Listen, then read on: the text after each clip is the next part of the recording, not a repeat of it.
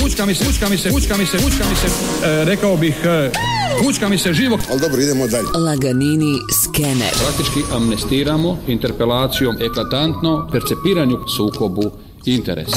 Laganini skener.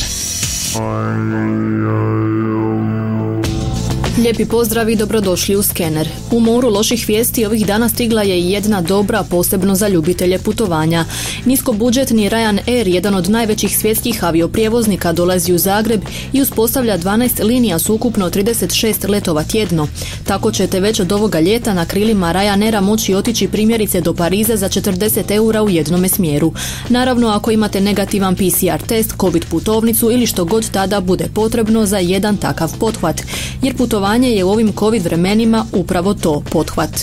Svakako odlična je to vijest za hrvatski turizam i putoholičare, ali jednako toliko loša vijest za Croatia Airlines, nacionalnog avioprijevoznika. Za one koji ne znaju, riječ je o još jednom kroničnom gubitašu u Hrvatskoj koji je do sada preživljavao od pomoći države. Posljednju financijsku injekciju nacionalna zrakoplovna kompanija dobila je krajem prošle godine kada je vlada odlučila još malo spašavati i odobrila je potporu u ukupnom iznosu od 600 milijuna kuna, a kao razlog naveden dežurni krivac koronavirus. No valja napomenuti da je Croatia Airlines o državnim potporama koje plaćamo mi porezni obveznici ovisila i puno prije nego li je neki šišmiš u Kini zarazio čovjeka koronavirusom.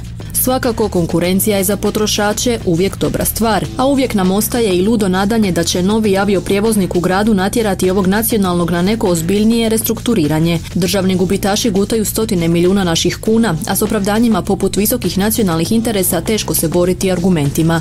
Skener potpisuje Katarina Škaro. Fučka mi se, fučka mi se, fučka mi se, fučka mi se.